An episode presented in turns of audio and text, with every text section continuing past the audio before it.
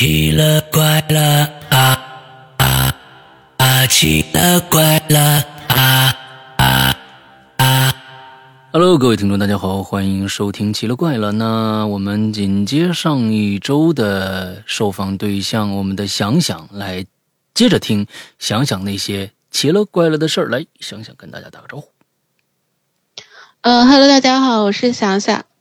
哎，呃，这一期又是我来给大家讲，可不是吗？嗯，嗯，那咱们就接着来按照你的这个啊，就是顺序，接着往下讲吧。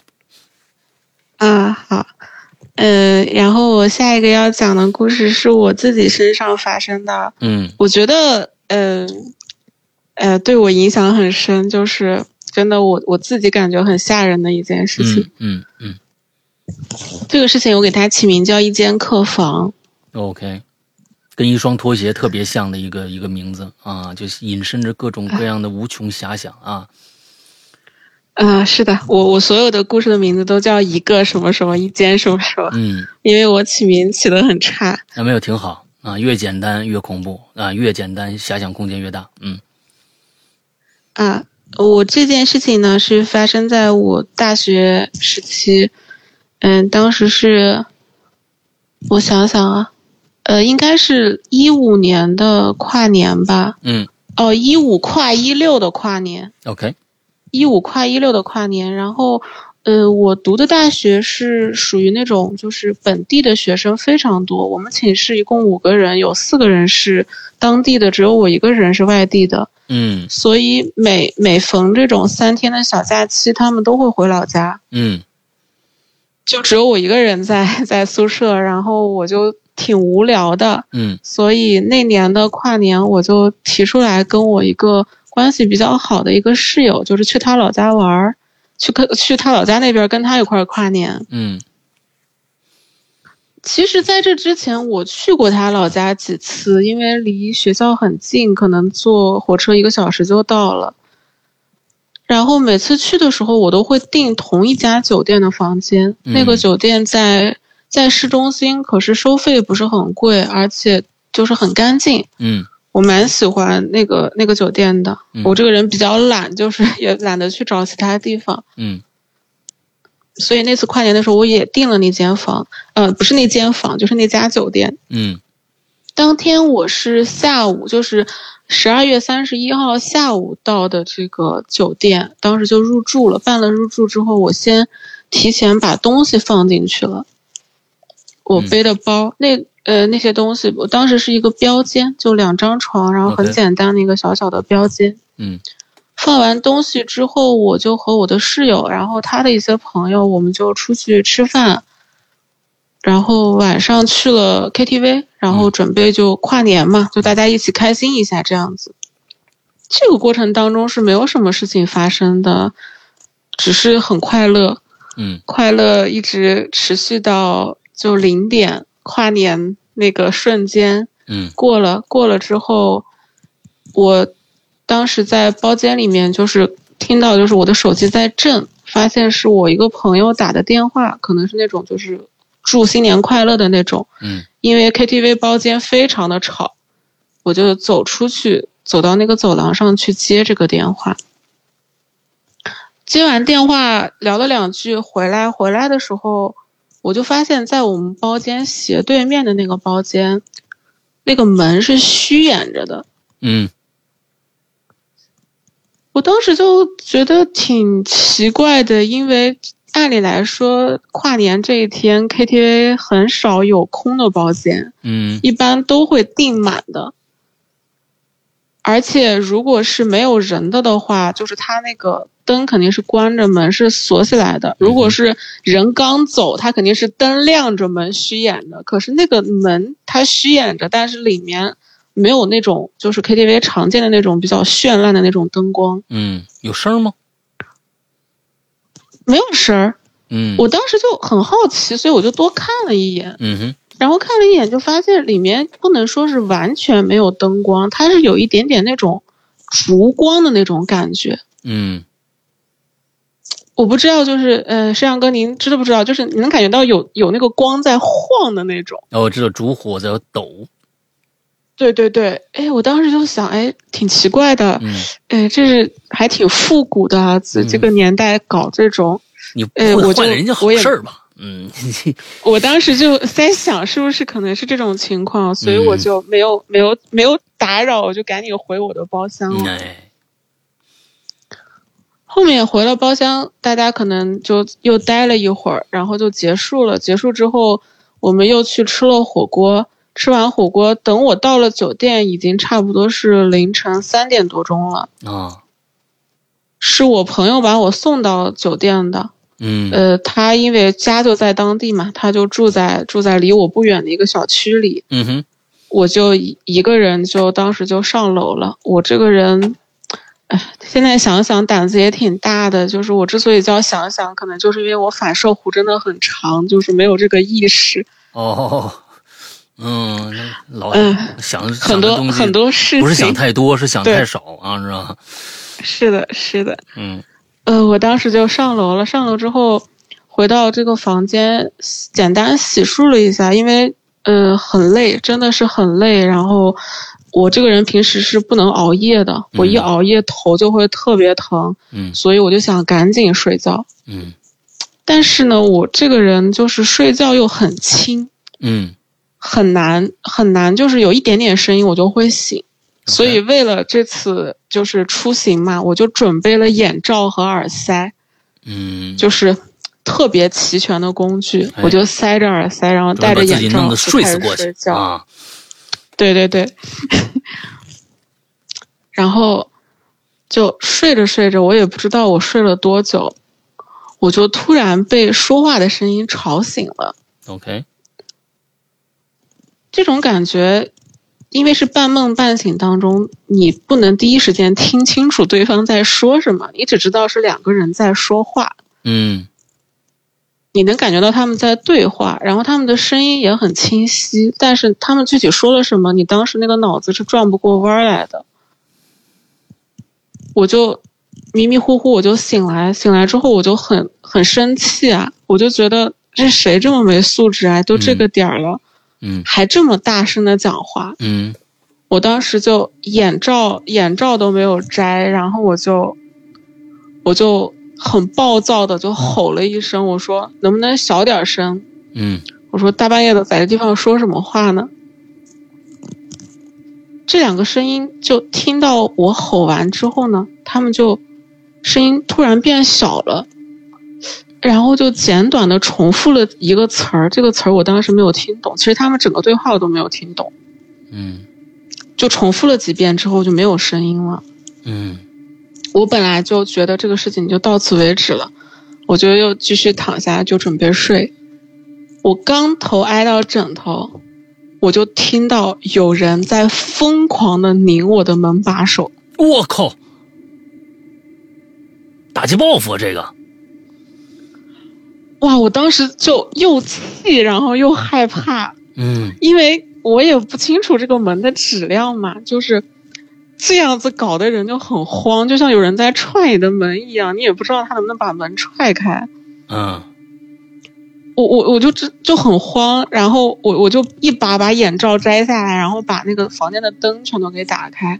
打开之后，那个那个声音就又持续了两下就停了。嗯停了之后，我就我就给那个就是前台，他不是有座机嘛，房间里面，嗯我就给前台拨了拨了电话，我就说我说你们能不能来这个几号几号房看一下？我说有人在拧我的门把手。嗯这个前台当时的反应很奇怪，他反复的向我确认了好几遍，他说有人拧你的门把手。嗯，我说嗯，他说你没听错吗？我说没有听错啊。嗯他说，他说啊，他说那好吧，他说你你稍微等一下啊，我们派个人过来看一下。我说好。然后过一阵，我就听到就门口可能有两两个人走过来，走过来之后，他们也没有就是敲门，就是问我嘛，他们就可能在门口站了一会儿，他们就走了。走了之后，这个前台过了一会儿就给我回了一个电话，他说我们检查过了，他说那个没有什么问题。你是刚才可能是听错了吧？嗯我说我说行，我说好吧。我当时也很困，我也很累，我也很烦，我不想跟他再纠结，因为我也没有办法抓到那个人的现行。我说行吧，我说我就把电话挂了。挂了之后我就继续，我灯灯也没有关，这次我就因为戴了眼罩嘛，我也不害怕灯，我就继续倒头就睡，睡到第二天早上七点钟左右吧，我就醒来，醒来我就因为第二天我就打算回学校了。我把东西收拾了一下，背上包，然后就出门嗯，结果我走到房间门口，我把那个电卡拔掉，走到房间门口把门拉上的那个瞬间，我就突然意识到这个问题所在。嗯，我也知道你问题所在。然后我就，我现在跟你讲，我现在就浑身又在起鸡皮疙瘩，就那种感觉又来了。嗯，我当时就。飞速就背着包就冲到那个电梯那儿，电梯那儿幸好有一个就是在收拾东西的一个清洁工大妈推着那个很大的车，嗯，我就摁了那个电梯，他当时还很奇怪的看着我在想这人就怎么起来这么早的，嗯，就背着包要走了，然后我就冲下去，冲下去我就赶紧退房退房，我就要跑。等出了那个宾馆，他们那个大堂里面当时是很暗的，可能是因为太早了，他们觉得没有客人会退房，就也蛮黑的。直到出了那个酒店的大门，就才感受到了那天的阳光。嗯，我就站在那个酒店门口傻站了几分钟。就，您如果说能您您能意识到问题所在的话，您应该懂我当时在。我不知道我意识到那个问题是。是不是？是不是？我一直因为我一直在想其中的一个点，那个点我不知道，呃，是我想对了还没想对，还是你来说？可能我想的不对，你你来说吧，我说就打打破这个节奏。嗯，对，第一点就是刚刚我看弹幕上面有观众听到了，就是我是戴了耳塞的。对，我也想的是这个。就耳塞。对耳塞，如果有就是大家有使用过，应该知道那个东西的这个隔音效果是非常的好。是的，你是绝对不可能听到别人很清晰的在聊天的。是的，这是这是第一点，就是我当时意识到不对的第一点。然后第二点是，我为什么说我是在离开那间房的时候我才意识到问题呢？意识到问题的原因是。就是我不知道大家住酒店有没有遇到过这种门锁啊？它那个门虽然有一个门把手，但它那个门把手是不能拧的。对，那个门把手只是起到一个让你把门拉上的作用。没错。然后我就想到，这整间房唯一能够拧的是卫生间那个圆球状的那个门把手。OK。漂亮，嗯，所以在这里边有好几个问题存在。首先呢，你睡觉的时候戴着眼罩，那么戴了一副听上去看来佩戴极其舒适的这么一个耳塞，那你戴上这个耳塞以后，从这就是一个问题。第一个问题就是这个耳塞什么时候被摘掉的？那么如果一直到早上醒来的时候才被摘掉的话，那这里面存在好几个问题。第一个问题，最开始说话的人的声音到底从哪儿发出来的？第二个问题，你为什么能听到拧房间的这样的一个声音？第三个问题，你给谁打了电话？这个电话打出去以后，对方你要是戴耳塞，你根本听不着对方说的是什么。对方还来到了你的屋子，完了之后还给你回了电话，你又听到了。那么我讲这个，刚才你没讲清楚。呃，这个，对，这个我应该是漏掉了，就是我应该是当时就是听到有人说话把我吵醒。我起来就是我不是冲对方吼嘛，我应该在吼之前就把耳塞给摘掉了，因为我当时第一反应是这个声音已经透过了我的耳塞，就是吵到了我，嗯嗯，我就很生气的就把耳塞摘了，然后去喊的那句话。OK，OK，所以对对对，这个是非常重要的一个点。就是说，要如果说你一直你第二天早上起来的时候，你才意识到我一直没摘耳塞耳塞的话，那你昨天那一晚上，好家伙，跟谁说的话？这这这这这这热闹了就，啊，这就真是不是不是，耳塞肯定是摘了的，因为当时听那个你门把手的那个声音是非常清楚的，就是我肯定是摘了耳塞才听到你门把手的。所以那天。呃，楼底下的人也，其实他们觉得，哎，你这个，你这个不可能能拧这个门把手，他也没有想到你浴室的门把手是吧？对。哎呀，失职啊！你这万一就是真的是，咱不想说好兄弟吧，真有个人怎么办呢？我不是吓你啊，切。哎呀，我的天哪！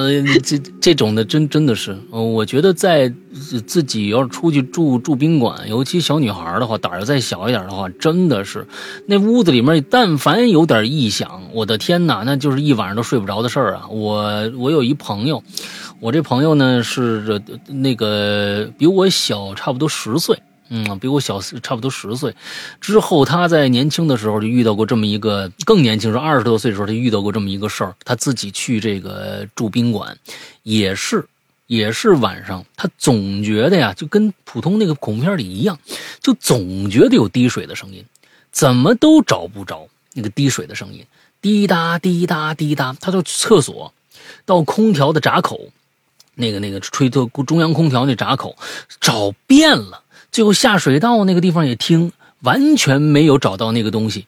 之后呢，他最后发现他越来越听，越来越听，发现这个声音呢是从床底下传出来的，滴答滴答。他说，他就赶紧给那边打电话说：“我这儿怎么床底下有水流的声音，滴答滴答的呀？”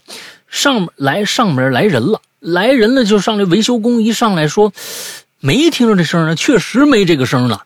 确实没这个声了。之后，他也是好几年以后看了一个什么法制节目，才知道那个酒店呢发生了一个凶杀案。好几年以后发生了一个凶杀案，而那个女的还真的是被是被怎么着呢？她就就好长时间才发现这个失踪了一个女的，好长时间才发现她是用一个那个。一个一个男的应该，我这具体他都他不敢给我多讲，我估计是这样，拿那个就是那个保鲜膜把这女的成就是脱光了衣服，保鲜膜给裹裹裹裹裹裹，全部裹严实了，就放在那个床床的那个垫子下面了，正好能放人，那个高度，嗯，就是放在那个床垫子下面了。哎呀，反正他之后就因为这事儿啊，又就他把滴答声早就忘了，谁记那事儿啊？结果发发现了这么一新闻，哎呦天哪，那可吓坏了，真的是把他吓坏了。当时就就就是花容失色，完了之后给我们所有各种各样的朋友打电话，就就就跟我们讲八卦。你知道是怎么回事吗？你就给吓的，哎呦我的天啊！我就那是一个我我记得一个挺清楚的我一朋友一事嗯嗯是。我不是为吓你啊，这 啊，你这真的是啊！以后我是觉得，尤其是出差的时候，嗯，尽量的，我觉得，其实我我有一个一个自己的一个，可能是我自己心理上的一个一个问题，就是我绝对不能戴眼罩。我觉得我给我一戴眼罩的话，我是觉得我丝毫的安全感都没有了啊！我你给我戴上眼罩，我都睡不着了。大白天可以。大白天你说那个那个什么太亮了，屋里太亮，你给我戴眼罩我睡会儿没问题。但是晚上你如果给我戴眼罩的话，那我是绝对不干的，因为我完全一点干安全感都没有了。呃，耳机倒没问题，耳机我听着音乐什么的，那那那那可以。但是眼罩我是实在受不了。嗯，哎呀，是的，我我自从这个事儿之后，我就我也不戴眼罩和耳塞啊。就就就因为你最重要的两两个感官已经完全消失了，那个时候这个就不知道怎么回事了啊。行吧，来咱接着下一个。是的，嗯，呃，这个故事还有一点点结尾。来，呃，就是我当时在酒店门口就等站了一会儿，站了一会儿，等我缓过劲儿来，我就给我那个室友就打电话，嗯我就跟他说：“我说我从酒店出来了。”他说：“你这么早退房干嘛？”我我说我遇到点事儿，嗯、嗯就问他能不能现在出来，我我跟他见个面。嗯然后他出来之后，我我没有跟他讲这个事儿，因为他比我胆子还小。啊，我就只问了他一个问题，就是我问了他，我当时醒来之前反复听到的那个词儿到底是什么意思？我说是不是那个你们这边的方言啊？啊，对对对，我就大概模仿了一下。他听完他，他就想了想，他说感觉有点像醒来了的意思。啊，对方俩人在说：“哎，行了，行了，行了，是这意思吗对对对对对，？”我天，我这个这个更更像俩屋里其实有人的感觉呀、俩人在那一直在叨咕叨咕叨咕叨咕叨。哎，行了，行了，行了，行了。呃，肯肯定是，呃，这个肯定是没有人的，因为我晚上进去之前不是倒头就睡，我肯定就是有洗漱啊这种过程，肯定是没有人的，这个我能我能确定。嗯，而且你戴着耳塞呢，你是完全听不到外边的声音的，对对对，好吧？所以那个拧门把手的声音，你是摘掉耳塞听到的。是的，OK，好吧，这东西不能说是不能连一块儿想，哎呀，越想越恐怖。嗯哎，我我现在我虽然在讲，但是我也很害怕。嗯，这这辛苦你了，真的是这 啊！为了我们节目的听众，你说说这付出多少代价，是不是？大家呀，赶紧的啊！呃，听到这儿的时候，咱们赶紧双手合十啊，为我们想想祈祷一下啊！嗯，哎，好人一生平安，好人一生平安啊！来吧，咱们下一个。呃，后面这个故事，呃，我我因为今天我时间可能比我预想当中，我讲的太慢了，嗯嗯嗯 我准备的故事有点多。嗯呃，我讲我讲一个这个，就讲了一个轻松一点的吧，因为前面这个故事实在太，我现在讲完我也很害怕。啊我讲一个别人身上发生的事情，嗯嗯嗯，哎，这样跟我就没有关系了，哎我就不会很害怕。嗯，对，好了，对对对对对对，嗯嗯，哎，这个故事是，这个故事是我一个呃同事同事的这个、同事的朋友身上发生的。嗯，我给这个故事起名叫《一段姻缘》。哎，又是一字啊，你这都是一字诀是吧？哎，一段姻缘，嗯，来，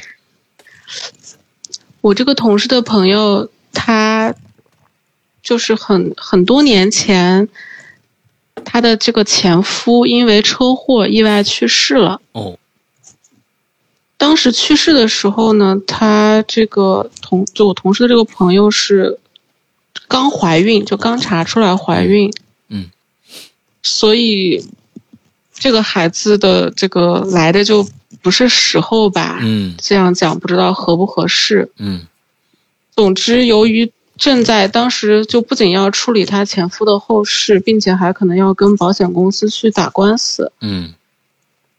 而且两家人就是因为这个孩子的去与留就产生了非常大的分歧。嗯他那段时间过得真的很艰难，很辛苦。嗯而且有一点很奇怪的是，他前夫是那种就是好几代单传的，嗯他们整个家族就他前夫一个男孩儿。按理来说，这种情况下，就是这个他前夫因为车祸意外去世，那么妻子如果刚好怀孕，作为这个夫家肯定是希望这个孩子能生下来嘛。嗯，我就是我觉得应该会这样想吧。对对对，顺理成章嘛对，嗯对对对，就留个留个，不管是男孩是女孩，你最起码留个这个是，孩子这样子啊，血脉在这个人人世上。所以是男方家里不想要这个孩子吗？对，就是男方家里特别反对生下这个孩子。哦，哦，这个奇怪。我最开始你说要是孩子的去留，那我这这按理来说，那肯定是男方希希望要要这个把这个孩子留下来，因为对女方来说，其实到呃不留倒是我觉得很正常啊，因为你这毕竟嘛还年轻嘛，对吧？呃，按理来说是这样，男方不要啊。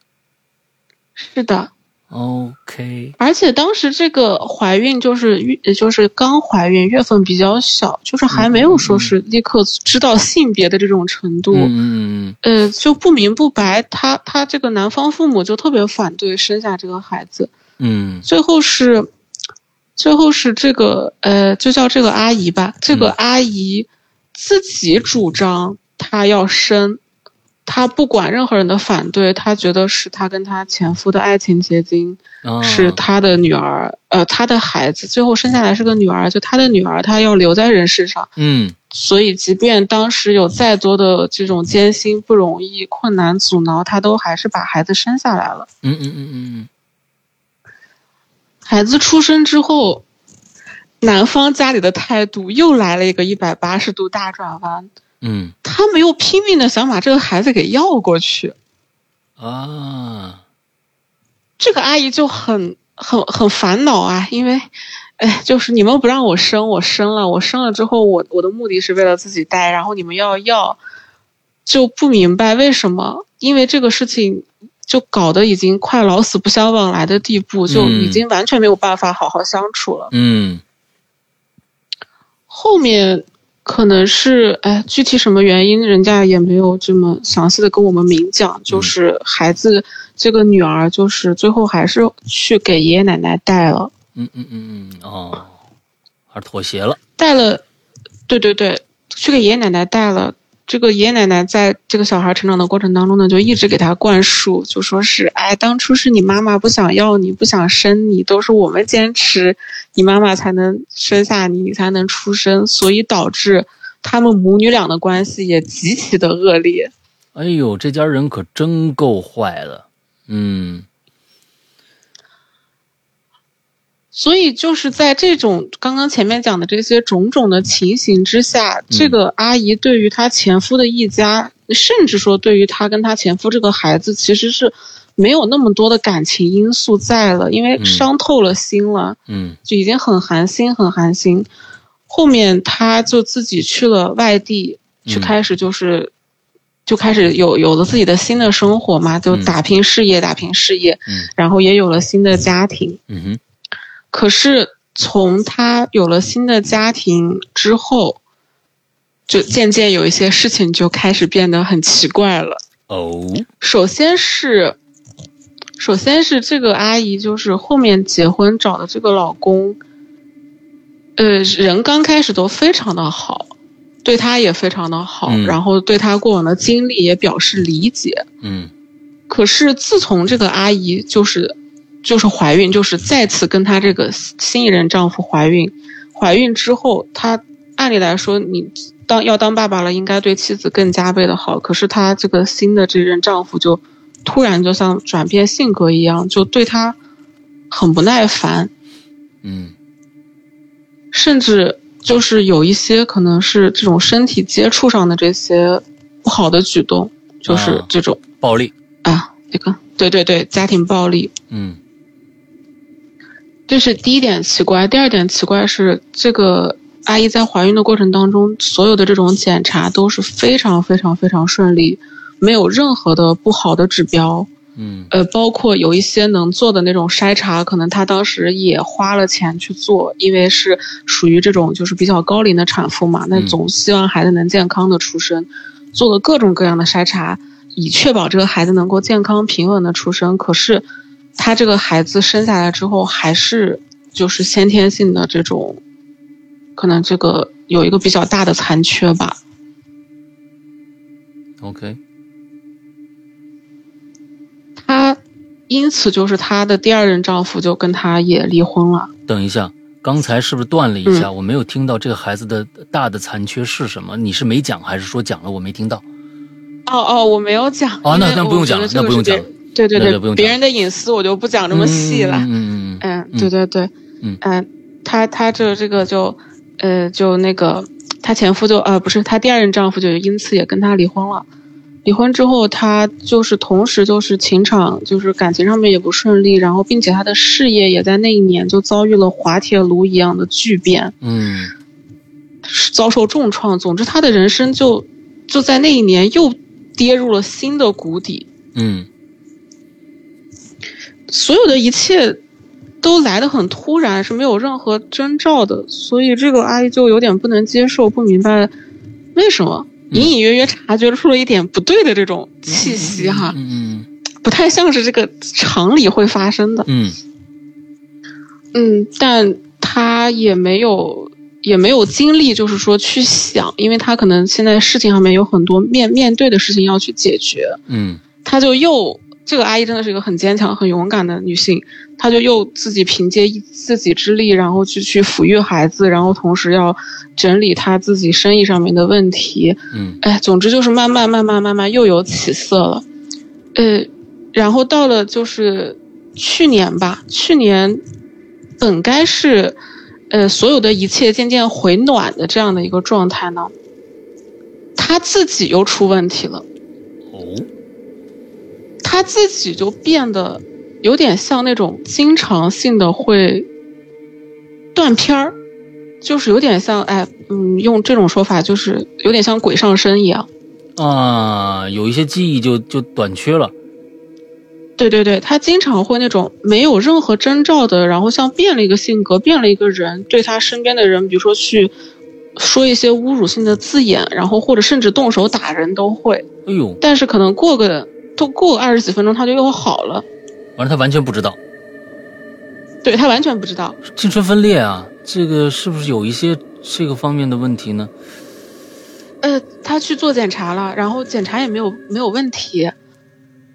哦，后面就是对对对，后面就是，我就是还是回到这个科学无法解释的事情呢，就是、嗯就是我们就要寻找这个呃别的方向的帮助了。嗯呃，后面我这个同事他认识一些就是比较懂这方面的嗯这个一个老师，嗯这个老师就说是大家约着见一下面，呃，这个老师也是哎，就是道行比较深的那种。嗯嗯当时他们在约在一个餐厅吃饭，然后他见到这个阿姨的第一眼，然后就问她说：“你是不是有至亲，就是死在比较阴冷潮湿的地方？”嗯，他第一任老公当时，对，当时我这个同事是陪着这个阿姨一起去的。嗯我同事就说：“哎，不是呀，说她老公是这个出车祸去世的呀。是啊是啊是啊，就说：“哎，说的是不是不是她老公？是她还有什么别的亲戚啊？这样子。”结果没有想到，这个阿姨当时一听这个话，就整个人就脸色一变，嗯然后就说：“他说没错，他说你为什么会？就说老师你怎么知道的？他说这个事情我没有跟别人这么说过的，详细说过的。嗯这个老师说，哎，他说那个，你你这个很能看出来的，因为你浑身的这个，他们讲的就是说像能量啊，或者像气场，就是就是一股很阴很寒的那种感觉。他说嗯我一我一看你就知道你身上是背着这样子的东西进来的。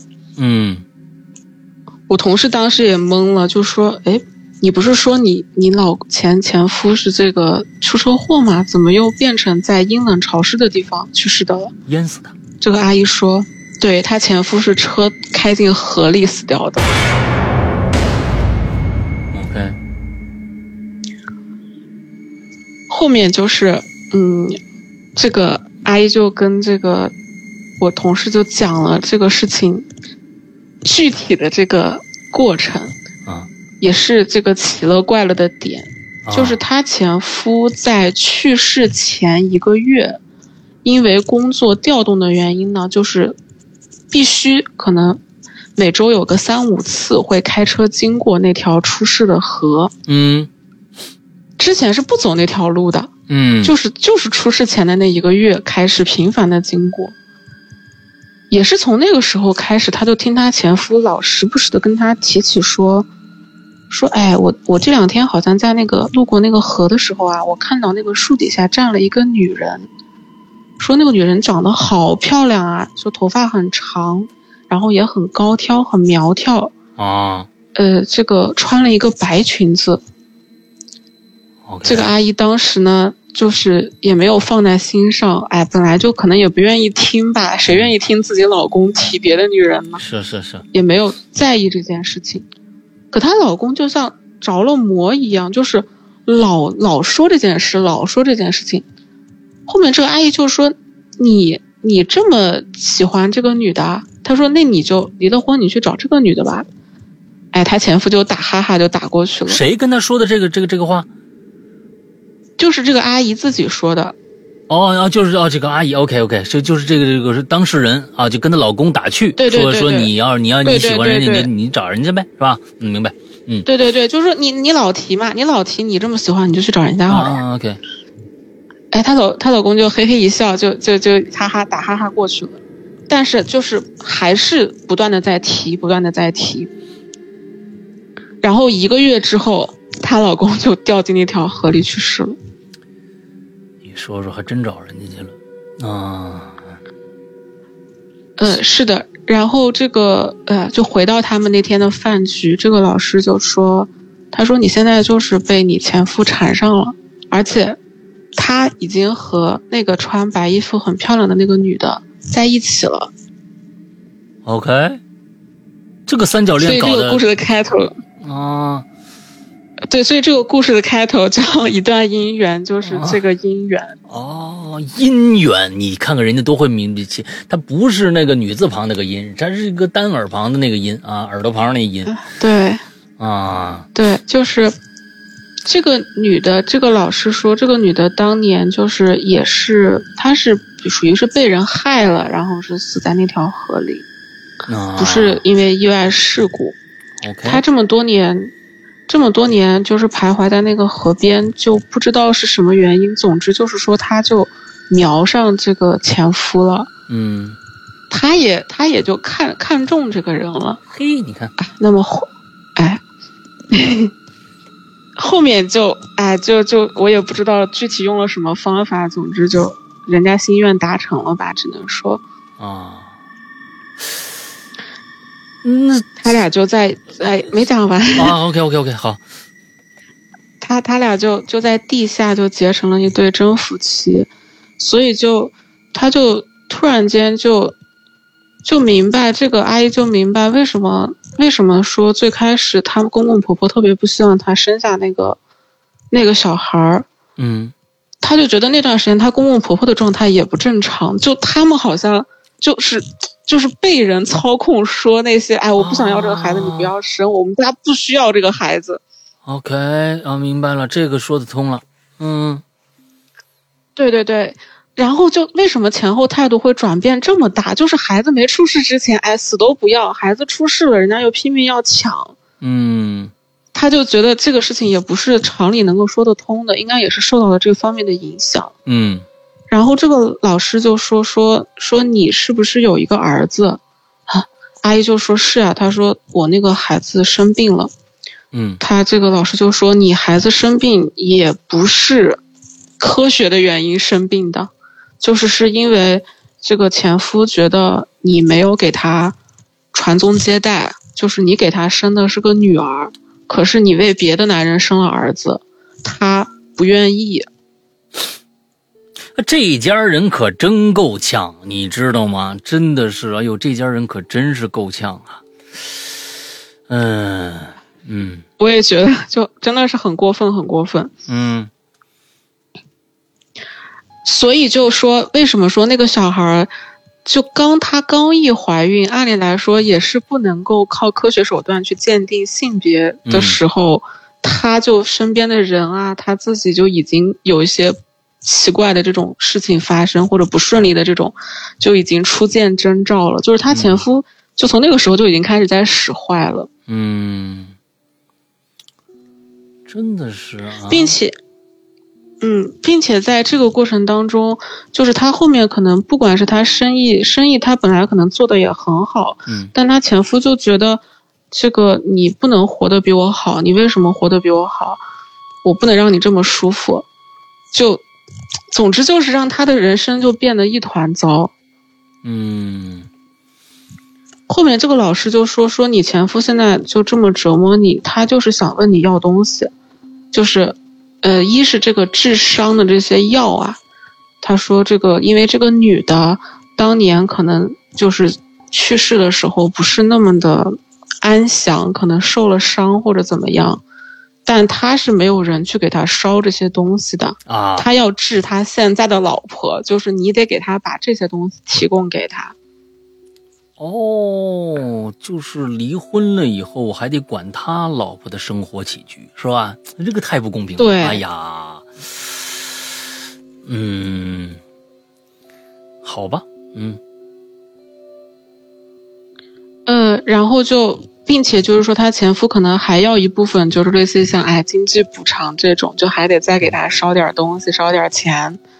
嗯这个老师就说，你如果就是说满足了他的心愿，他应该就不会再缠着你了。嗯后面，后面这个老师就就陪着这个阿姨一起，就是准备了可能这个前夫要的这些东西，他们就去了那个事发的那个河边。嗯因为他他跟她前夫一家人关系都很差，可以说是她后面也没有去祭祀过。她前夫也因为这个事情特别的生气，啊，就特别的恨她，嗯。他也没有去就是每年去看她这样子，嗯。就所以就头一回就是去那个事发地，然后并且也去那个可能去坟上啊，就是烧了点就是她需要的东西，嗯。然后把这一切做完之后，这个阿姨的生活就趋于平静了，就变好了，就没有那些烦心的事情发生了。也就是说买点 A 4纸就能解决的事儿是吧？好家伙，这东西，呃，你说这东西怎么怎么就你说这是这是说是真的是他前夫和那那那个啊那那位妙龄少女做的事儿吗？这是都是这这这这大师说的话，那大师说的话那对不对呢？看来是对的。你说说这事儿怎么说理去？嗯，哎呀，啊，是的，我也我也觉得，嗯，嗯就因为那个阿姨，就是说她本来其实对于这个方面是没有抱希望，或者她也不是很信这块儿，嗯可是她没有跟就是任何后边才认识的人讲过她前夫去世的具体细节，嗯。就对外统一都是说车祸去世了。嗯，可是那个大师见他第一面就直接说出来他前夫去世的真正原因，嗯。他就那一瞬间他就觉得这个大师说的很靠谱，是是是是是是，说到说中心里边那个点儿了，哎呀，真的是，好吧，是的，嗯，这这也真的是太坏了，这家人怎么呢？这就就真的是，这我为什么就没有人？就是不是就他们这这种人谁管呢？就是说，就这么一个一个一个问题是吧？谁管他们？按说这个善恶终有终有头，你说吧，是不是？你这东西。那我们还怎么做好事呢？你说他这一坏蛋，全家子都是坏蛋，你真的把把人家女女儿也教育的那么坏，完了之后呢，嗯，哎，做了鬼还不放过你，你说这这东西谁跟谁说理去？这这这个东西，哎呀，太不公平了。是的，就嗯。这个事情，我当时听完就我们都觉得很气愤，嗯。但那个阿姨就看的就是可能比较开了吧，阿姨经历的事情很多，嗯。她也看开了，她就觉得只要这个事情能解决就行了，嗯，她也不去追究，就是是谁对还是谁错这样子。那是啊，那你还得花钱儿，你得你得那边得得得得打通关系啊，是不是？这这东西这两边的啊，交通费啊，联络费那就贵了去了，这还不如赶紧的买点 A 四纸就能解解决的问题，那那就还是 A A 四纸解决得了。哎呀，嗯，行吧，嗯，这是你今天的呃又一个故事。其实咱们还有一点点时间，有没有相对短的？咱们做今天的最后一个故事。呃，哎，其实我还有还有几个比较大的故事没有讲，那我嗯讲一个短的吧，短的之后就长的间，到了。咱们下次再约，好吧？好的，好的。嗯，再讲个短的。呃，这个短的就时间很近啊，是上周五发生的事情。哦，呃，然后也嗯不是那么的恐怖，就稍微轻松一点。好，呃，上上周五就是我我我们那个中午十二点半左右，我下楼去取外卖，嗯。因为我们是一个那个商商商商业写字楼，嗯就是大家普遍下楼吃饭的点是十二点，十二点半那个时候，很多人已经吃完饭回去了，嗯。电梯当时是很空的，嗯。人很少。嗯我取完外卖回到一楼大厅的时候，我前面有一个男生提着外卖，我俩一起在电梯门口等电梯。嗯我们那个电梯是，它很奇怪，它从外边儿是看不到电梯的楼层的，你不知道这个电梯现在是从几楼下来。啊啊啊 OK，对对，你只有在电梯里面，你才能看到它具体在往哪哪几楼上这样子。嗯嗯嗯当时我们俩就在那个电梯门口等，等了一会儿之后，有一个提示灯亮了，提示灯亮了之后，我们面前的电梯打开，嗯。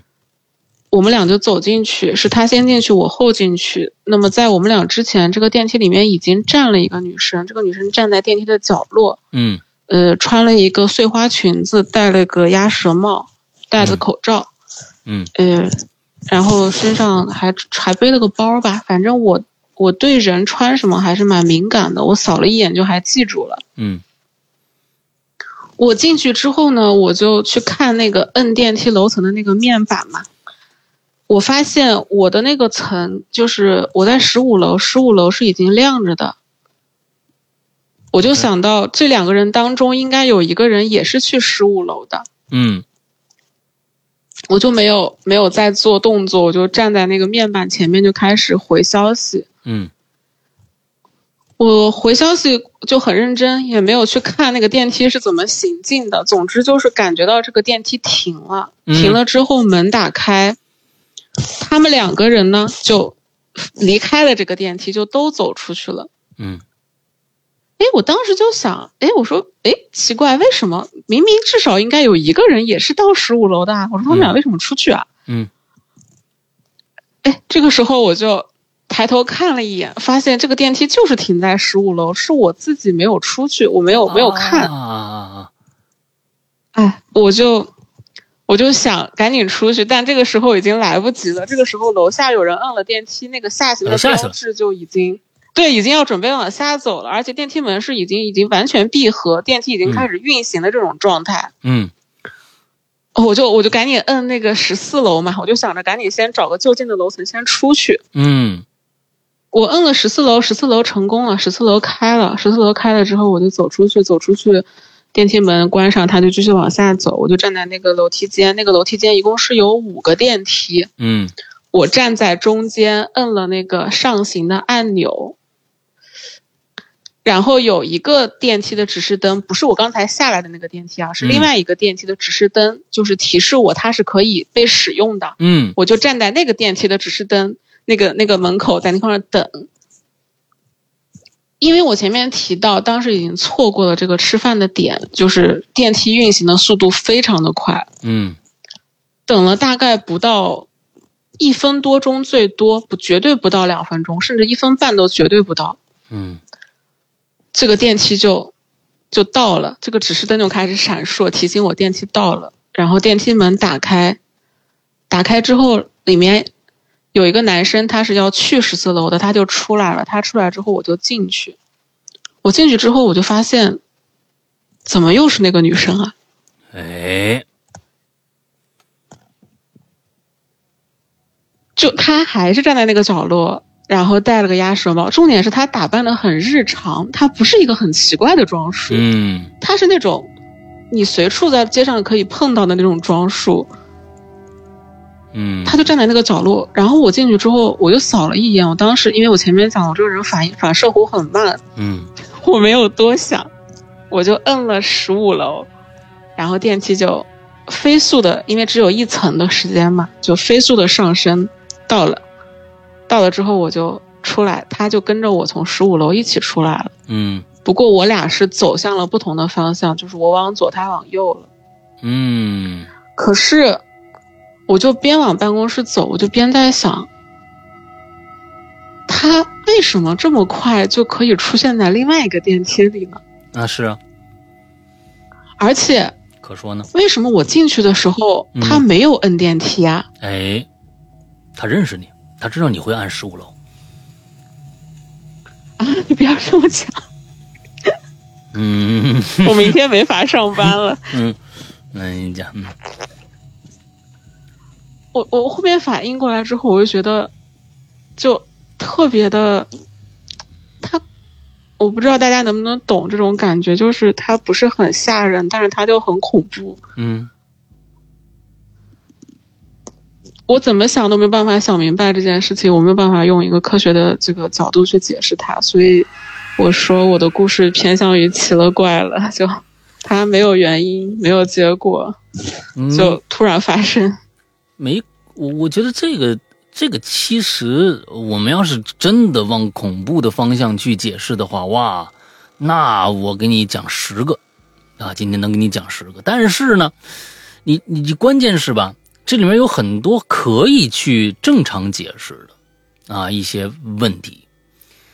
这女的她也是十五楼的，我们先往一些非常非常啊韩剧呀、一些特别特别烂的那种这个啊一些惊悚剧啊，那个往里想，就是他是个双胞胎，哎，一对双，完了完了，今天每天都穿一样的衣服，刚才啊上来晚了。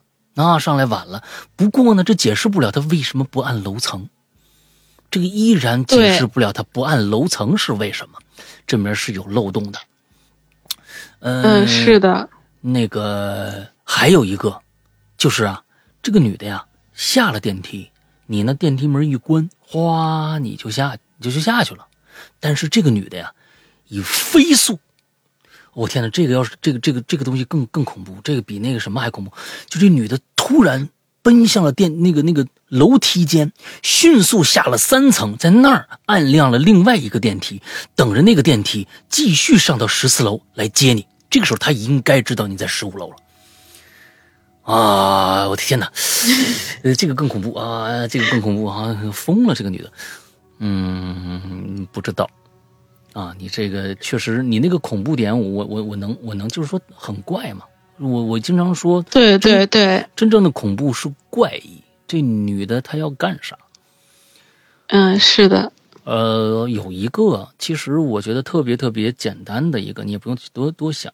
她虽然穿了一身花裙子，啊，戴了一帽子，戴戴一口罩，背一包，但你怎么认为？你怎么能够确定他不认识你呢？真的，就是因为你们都在同一楼上班啊。首先，这是你们都在同一楼上班，有可能他注意过你，他就知道你是十五楼的。他真的就觉得你你他知道你是十五楼，他注意过你，而你没有注意过他。也有可能你你也注意过他，但是他今天带了穿另外一身衣服，戴了个口罩，你就不认识他了啊。但是呢，对方呢觉得你啊，即使穿个马甲儿，他也认识你 啊，他是就知道你是十五楼的，这也有可能。所以有的事儿啊，嗯，不一定往往恐怖了想，那真的是各种各样奇怪的原因，那你能把自己吓死了，是不是？啊，没没没，是的。这这不恐怖，这恐怖不不不，没事儿啊，没事儿，想想啊，不恐怖不恐怖啊，啊不恐怖不恐怖，这东西没没那么恐怖啊，这就是可能认识你的一个一个早就啊就对你注意过的一个一个一个小姐姐罢了啊，嗯，这就这样，不用往深了想，嗯，下次她要穿其他衣服，可能你就更不认识她了。但是呢，你下次多啊注意一下，对，确实，嗯，下次多注意一下，只要有单身女人啊一起上电梯或者什么的，你呢就都验证不出来呀，验证验证验证不出来，验证不出来，这没没没法验证啊！你等着对方按楼层，哎，你等着对方按楼层，你他要按十五楼，是一女孩，你就多打量打量她，这是不是上次那女孩啊？嗯，有可能就能得到一些我我应该只能从这个服装来判断了，因为他又戴帽子又戴口罩，是我没有办法是是是从长相长相判断了。哎，那你就那你只能问人家了。那人家按了十五楼，你在旁边哟，您那花裙子洗了？什么？你问他一句，这这这你你说这有病啊？什么那之类的啊？不知道啊，不知道。反正总总之呢，不用不用往往那个什么，这确实很挺奇了怪的一件事啊。我你后边还有好多这种奇了怪的事儿等着我们呢，是吧？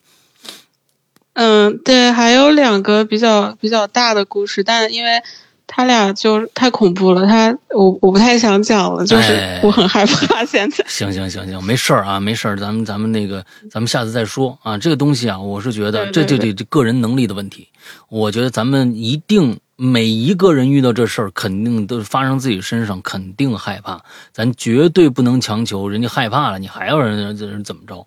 哎。呃，下次你即使觉得，哎呦，这次讲完了以后，觉得，哎呦，我怎么那么害怕呀？那下次不讲了也没关系啊。我们这个是绝对是，呃，冲着咱们受访者的啊。这东西可真的不是，这这这这这不是什么好事儿啊！你愿意拿出来跟我们分享，已经非常非常的感谢了啊。呃，没有没有，我是嗯，我主要是今天讲了一个，我就不太敢讲另外的了，就是不能全都聚集在一天嗯回忆那些事儿，嗯我就会很害怕。是那两个故下事，下次有机会跟啊大家分享吧。那那嗯两个故事比那门门把手故事还恐怖是吗嗯，我觉得有一点点吧。？OK，那行吧，那也算是给我们留一大悬念啊。完了之后，咱们嗯过一段时间，咱俩再约，看看咱们什么时候好的哎好的这边的情况怎么样？哎，到底要不要来啊？好的，那今天特别感谢想想，哎呦，这个讲了两个小时 啊，给我们这讲了两个小时。虽然看上去是娓娓道来，但是呢，所有的东西都是在铺垫最后一那一刻。哎呦，你想想那凉鞋印儿，天哪，嗯，呃，这这这这都是在铺垫那一刻啊，非常感谢啊，讲的非常非常的棒啊，到后来是越来越不紧张了，讲的越来越好了，嗯，挺挺好，啊，那行吧，那 咱们谢谢石阳哥。嗯，那咱们今天先到这儿啊，也祝这个听节目的大家这一周能够快乐开心，拜拜。嗯，好，大家再见。